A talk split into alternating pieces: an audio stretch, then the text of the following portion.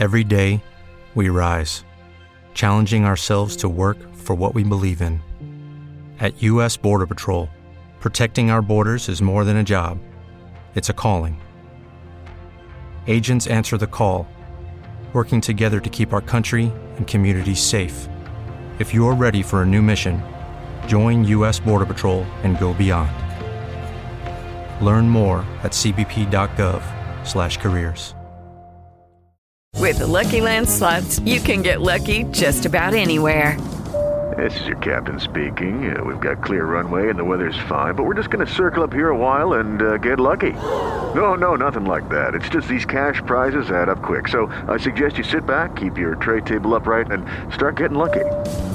Play for free at LuckyLandSlots.com. Are you feeling lucky? No purchase necessary. Void where prohibited by law. 18 plus terms and conditions apply. See website for details. Fique por dentro da reaproximação dos Estados Unidos e de Cuba neste episódio de podcast do Politize.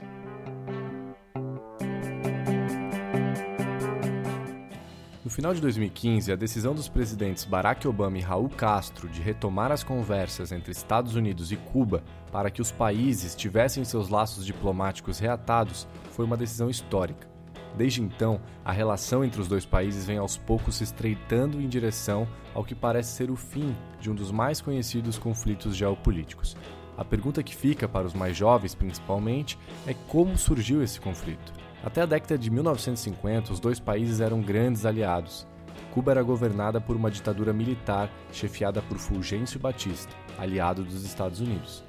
A economia do país era baseada na exportação de tabaco e açúcar, e a ilha sofria graves problemas sociais, como concentração fundiária e miséria da população rural. As indústrias de açúcar e muitos hotéis eram dominados por grandes empresários norte-americanos, e ao mesmo tempo, a capital Havana possuía cassinos e festas para os americanos, que usavam Cuba como uma espécie de colônia de férias.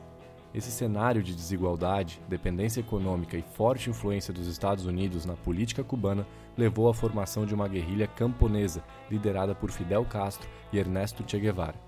Em 1959, os revolucionários depuseram Fulgêncio Batista. O grupo de Fidel era nacionalista e, pela dinâmica da revolução, nacionalizou bancos e empresas estrangeiras, desapropriou as grandes propriedades de monocultura e realizou uma reforma agrária, o que provocou vários conflitos com os norte-americanos, donos de empresas e de grandes extensões de terra. O governo estadunidense buscou todas as formas de conter a consolidação do Estado Revolucionário Cubano. Em 1961, o presidente John F. Kennedy articulou uma invasão militar em Cuba, no fracassado desembarque na Baía dos Porcos. No ano seguinte, Cuba estabeleceu aliança com a então União Soviética e aderiu ao modelo socialista. No mesmo ano, a possível instalação de mísseis soviéticos na ilha levou à grave crise dos mísseis. O relacionamento entre Cuba e Estados Unidos se rompeu quase completamente depois de 1962. No mesmo ano, os Estados Unidos impuseram um severo embargo econômico a Cuba, ou seja, uma interdição proibindo qualquer tipo de relação comercial, financeira ou econômica com a ilha. O objetivo era tentar fazer com que a população, privada do acesso a bens de consumo, e empresas impedidas de realizarem negociações comerciais com as companhias norte-americanas, forçassem a queda de Fidel Castro.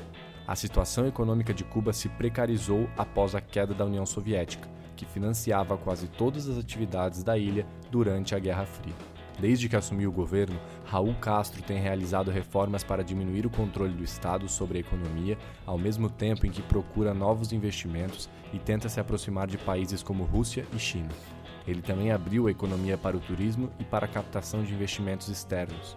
Depois desse relaxamento, entre aspas, do governo cubano, os Estados Unidos começaram a rever algumas sanções, mas sem derrubar o embargo completamente. Então, de fato, como começou essa reaproximação entre os dois países? As conversas entre o governo dos Estados Unidos e de Cuba começaram em junho de 2013.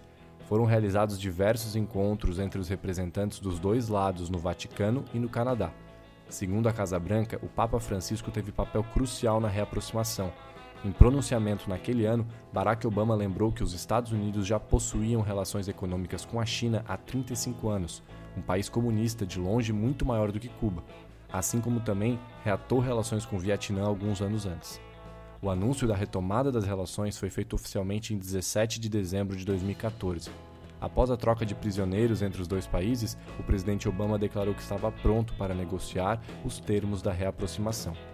Em junho de 2015, os Estados Unidos retiraram Cuba da lista dos países patrocinadores do terrorismo. O país havia entrado na lista após oferecer exílio a fugitivos procurados nos Estados Unidos e acolher membros de grupos terroristas como o do basco ETA e das Forças Armadas Revolucionárias da Colômbia, FARC. A retirada de Cuba da lista era uma reivindicação do governo cubano para o pleno restabelecimento das relações diplomáticas entre os dois países. A lista dos países que contribuem com o terrorismo global tinha quatro países: Cuba, Irã, Sudão e Síria. A retirada de Cuba foi importante para o restabelecimento das relações políticas e diplomáticas e também por representar uma mudança de percepção clara do governo norte-americano com a ilha. Em 20 de julho de 2015, a Embaixada de Cuba foi reaberta oficialmente em Washington, nos Estados Unidos, após 54 anos do rompimento das relações entre os dois países. Em março de 2016, o presidente Barack Obama fez uma visita a Cuba para participar da cerimônia de reabertura da embaixada estadunidense em Havana. Agora, para finalizar, por que o embargo econômico ainda continua? Apesar da visita ter sido um marco histórico, ela representa poucas mudanças na relação econômica entre os dois países, visto que o embargo não deixou de existir. Isto porque, para pôr fim ao embargo, os Estados Unidos precisam da aprovação do Congresso. Obama faz parte do Partido Democrata e o Congresso do país é composto, em maioria, por membros do Partido Republicano, fortes opositores do atual presidente. Por isso, a situação do embargo continua indefinida e sua resolução vai depender dos resultados da próxima eleição, que acontece em novembro deste ano. Para Cuba, a retomada das relações econômicas com os Estados Unidos representa também uma nova relação com o restante do mundo, visto que o embargo proibia todos os países parceiros dos Estados Unidos de comercializarem com o país cubano. O fim da barreira significa o estabelecimento de novas relações econômicas de comércio e abertura de empresas estrangeiras no país. Para Obama, tudo isso contribuirá para a modernização da ilha socialista e sua retomada ao século XXI. Para saber mais sobre esse assunto e muitos outros, acesse o maior portal de educação política do Brasil, politize.com.br.